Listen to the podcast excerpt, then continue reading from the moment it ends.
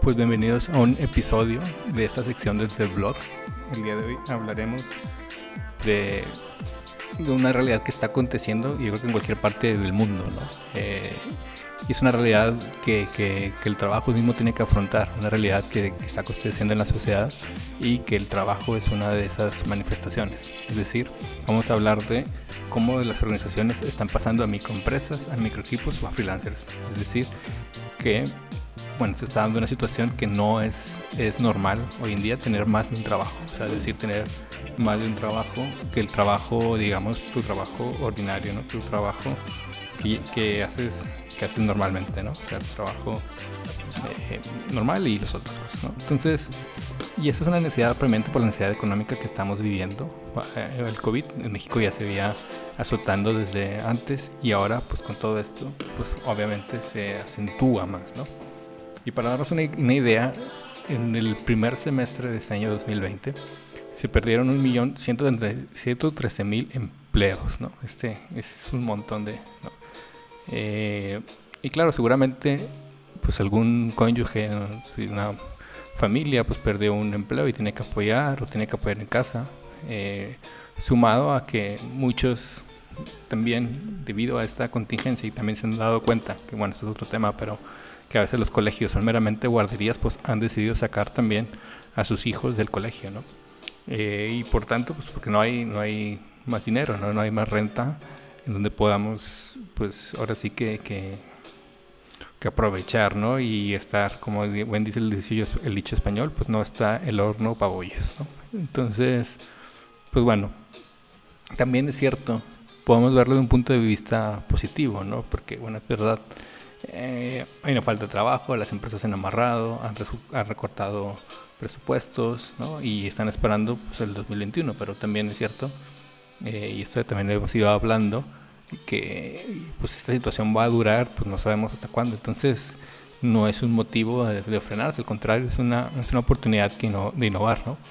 Y también es una oportunidad de colaborar, ¿no? Eh, y una sencilla razón, bueno, que nos han quitado un, gasto que al menos en las ciudades latinas, tristemente, tenemos un, un mal urbanismo, ¿no? Entonces, eh, pues esto podría ser, por ejemplo, eh, que nos quitamos como un porcentaje de nuestro gasto de movilidad. Ese porcentaje es como un 25% en Monterrey de la renta, eh, pues que lo seamos en traslados. Pues bueno, ahí podemos tener un pequeño ahorro, ¿no?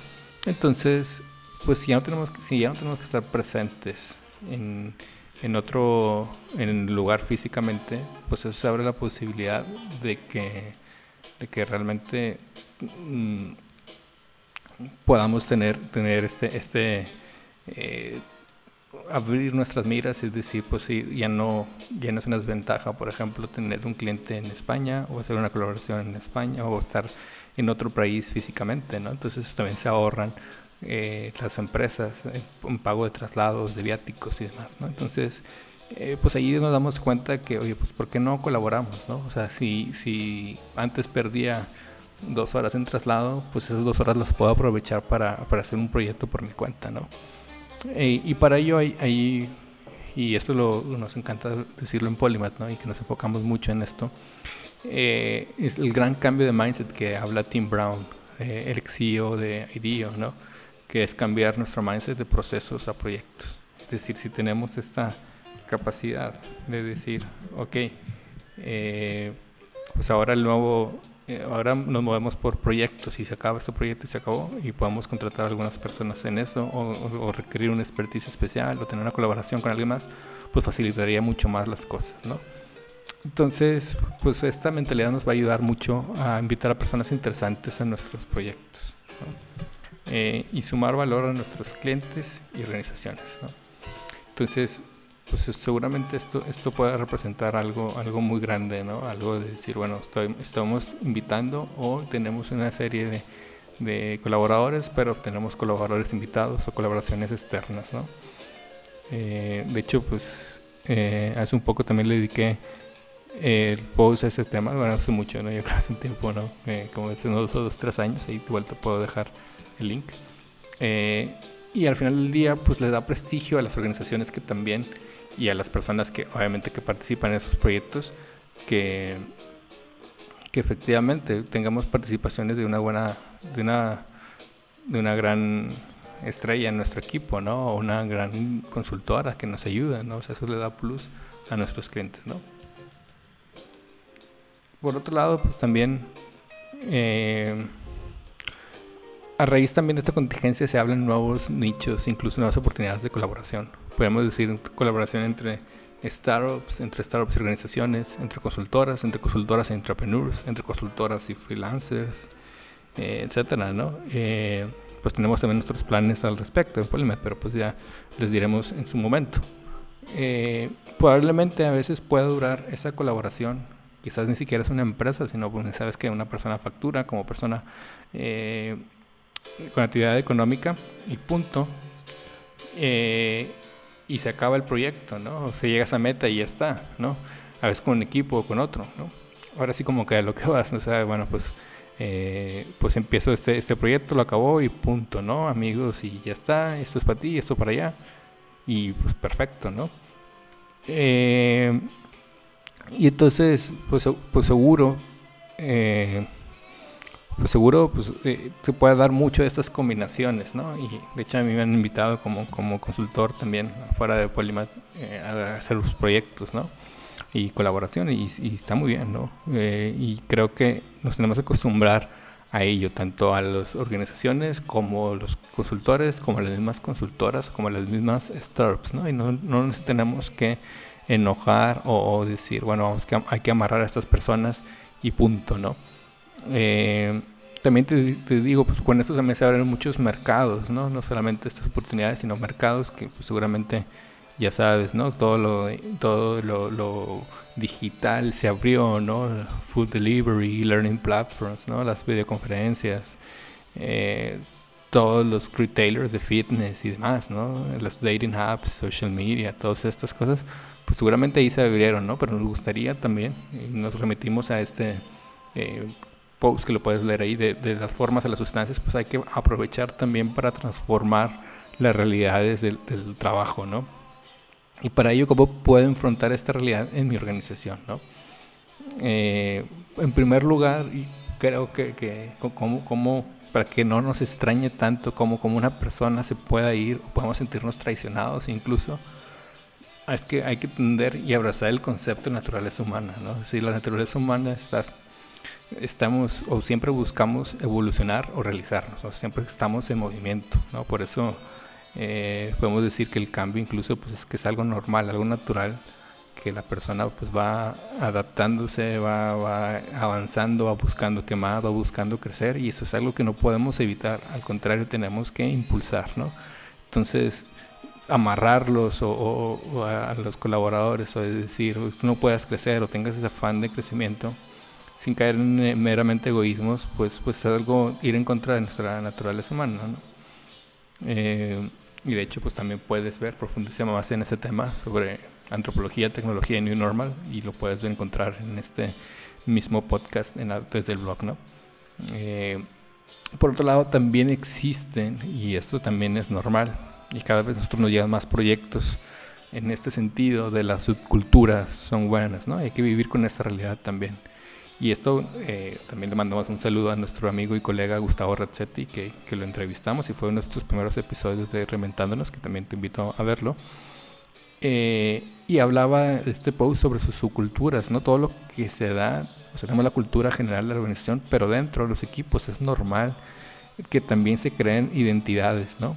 Entonces, pues hay que entender eso, que también eh, pues hay que, hay que tomar eso en cuenta para enfrentar a nuestra organización, tomar esa subcultura no como motivo de separación, sino como motivo de una fortaleza, ¿no? Eh,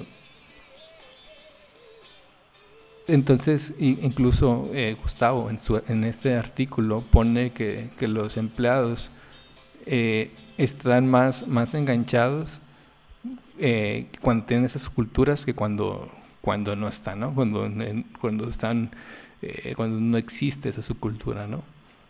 de ahí que también, y puedes checar en, este mismo blog, decía que, pues, que vale la pena apostar el sentido de, pertenencia sobre la permanencia, ¿no? Es decir, apostar a que obviamente teniendo esta eh, la naturaleza humana podamos pues a, ver que no todos van a estar eternamente con nosotros, ¿no? Pero hay que crear esa identidad, ¿no? Pero no con el afán de que se queden, sino con el afán de que puedan estar a gusto y que sientan que crezcan, ¿no? Por otro lado, pues también, además de, de entender la naturaleza humana, eh, de las subculturas, ¿cómo puedes enfrentar a tu organización? Pues el perfil innovador, ¿no? Y ese problema creo que es un caso muy bonito, porque justo hemos buscado desde un principio que eh, pues en un ADN de colaboración. Al final, Polima es una red de consultores, ¿no? Es decir, eh, entran en algunos proyectos, entran unos, invitamos a otros, tenemos nuestros amigos también eh, fuera de, de, México. También pues, recuerdo que Polimat nace mucho por, por la colaboración del movimiento responsivo en Nueva York y por muchas eh, consultoras en España que fuimos a, hablar con ellas y visitar para porque no existía algo parecido en, México, no encontramos algo parecido, ¿no? Entonces, pues bueno, pues también este perfil Polymath son personas inquietas y talentosas y nos queda claro que no podemos amarrar. Entonces, pues claro, pues aquí digamos que en Polymath eh, entran proyectos y ganamos todos. Eh, hacemos una comisión por el que, eh, digamos, dirige el proyecto, por el que cierra, por el que atrae, ¿no? Por el que prospecta, ¿no?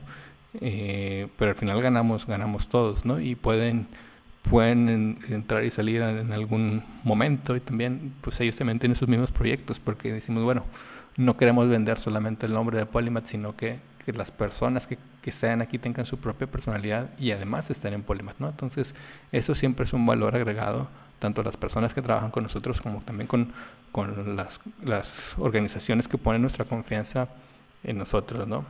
Y, y, este perfil innovador, en general cualquier perfil innovador, que otros que están en Polymath, los Polymath, digamos, son personas también inquietas. Entonces nos ha tocado, por ejemplo, amigos del MBI, del CEDIM, que también queremos mucho, es que los invitan a una organización y súper bien, pero le dicen, aquí tienes que estar de 9 a 5, ¿no? Entonces eso impide, digamos, que, que que, que, que pierdan, eh, que, impide que, se sientan atraídos por esa organización, ¿no? Porque dicen, sabes que aquí me tienen controlado. Hay organizaciones también que trabajan como microequipos, ¿no? Te recomiendo, y quizás ya conoces, alguna vez que igual no hemos mencionado, de organizaciones como Burzorg, esta unión de enfermeros en Holanda, ¿no? Que funcionan por equipos autodirigidos, compuesto por dos enfermeros cada uno, ¿no?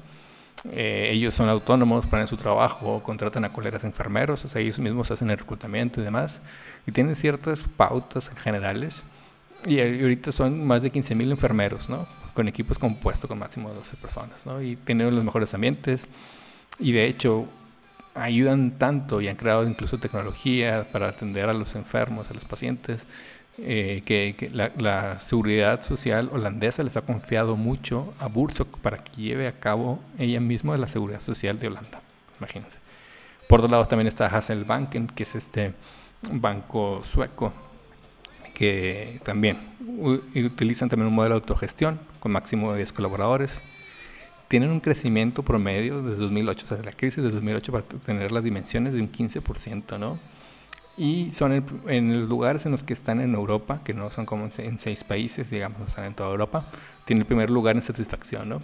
Y Bloomberg dice como el banco más fuerte en Europa, así los, así los ha clasificado. También el caso más sonado, igual un poquito más cliché, pero es el caso de Spotify, ¿no? Que también funcionan con tribus, con squads, con guilds, con chapters, ¿no? Con esta forma de, de, que los equipos eh, se adapten a los problemas y retos que tienen en las organizaciones, incluso que aprendan de nuevas, nuevas eh, formas de trabajo, ¿no? Entonces ellos mismos se, se, organizan y demás, ¿no? Eh, y esto pues también eh, está, está, digamos, documentado, estudiado perfectamente de cómo efectivamente el job crafting, job crafting, digamos que, que, incrementa el engagement ¿no? y la satisfacción y evita mucho el burnout en las organizaciones. ¿no? Eh, pues eso te digo, ese perfil innovador, esas organizaciones que ya trabajan en micro equipos, que no es raro. También te digo que no hay que tener miedo al codiseño, no, no hay que tener miedo a esto es un tema tabú, es decir, bueno, ¿cómo vamos a codiseñar nuestra cultura? ¿Cómo vamos a abrir? ¿Cómo no va a ser top-down? ¿Cómo les voy a decir a los, a los colaboradores que no tengo un plan exacto? ¿Cómo les voy a decir igual esas personas que no confío, no tienen los mismos estudios que yo, la misma experiencia, entre comillas? Eh, ¿Cómo les voy a invitar a que creen? ¿no? O sea, pues eso hay que, hay que quitar esos egos, ¿no? Porque realmente en un mundo tan impredecible, no podemos tener una respuesta y más vale abrirnos ¿no? y escuchar, escuchar mucho a nuestros colaboradores para que ellos mismos diseñen el lugar en donde trabajan. ¿no? Finalmente eh, hay que saber que, que, hay que tener esta mentalidad de que el trabajo que hay que hacer es el que manda, ¿no? es decir, todo, todos los retos que tenemos para, para satisfacer las necesidades de nuestro consumidor son las que deben dar el norte, ¿no? de, dar la dirección. Entonces, pues recomiendo que, que no pues que te quites eso de la cabeza, ¿no? Eh, aquí también, y puedes escuchar, eh, hace una semana escribíamos el post sobre People Driven, sobre contra el Process Driven, o sea, ¿qué, qué queríamos hacer? Si las personas deberían eh, controlar el, el, proceso o más bien que, el, que, el, que, el, mismo proceso controlara todo, ¿no? Entonces te recomendábamos que podamos ser People Driven justo en el codiseño y Process Driven en su aplicación, ¿no? entonces, pues sí, también seguramente, y aquí eh, seguramente ya he escuchado hablar del sistema operativo de Polymath, del sistema operativo de trabajo, pues se recomienda que también cada equipo, cada, cada proyecto y organización tengan su propio sistema operativo, de tal manera que ellos establezcan y crean esa, esa identidad y esa flexibilidad que, nos, que hace falta, ¿no? También te diría, pues bueno, hay que atreverse a, a conocer, ¿no? A conocerse, ¿no? Eh, si vamos a trabajar, si vamos a crear confianza, si queremos que, que estén a gusto en nuestra organización, si queremos que nuestros proyectos sean efectivos, eh, y, y, no solamente en esta contingencia que hay tantas tensiones y que seguramente alguna persona, pues, como te digo, alguna pareja perdió su, su, trabajo o sus hijos están ahí porque pues hay homeschooling, digo, ¿sí? entonces pues, pues hay que preguntarle por sus cosas, ¿no? No hay que dejarlos o no hay que...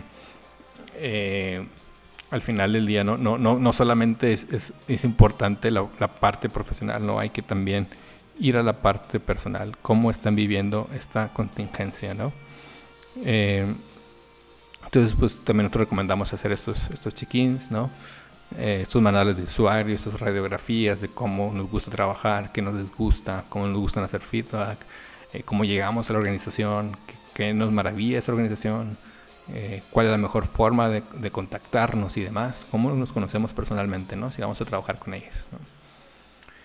Eh, también pues vale la pena, y seguramente hayas visto esto y desde el Agile, Manifesto, pues es ese cambio en trabajar de jerarquía a redes, ¿no? Es decir, que que los equipos funcionen como una red, es que al final, eh, y también lo hemos comentado mucho, responde también a la naturaleza humana, que finalmente el ser humano está interconectado tanto hacia adentro como hacia afuera y necesita de, de ser en relación necesita de los demás, entonces es natural trabajar en redes, ¿no?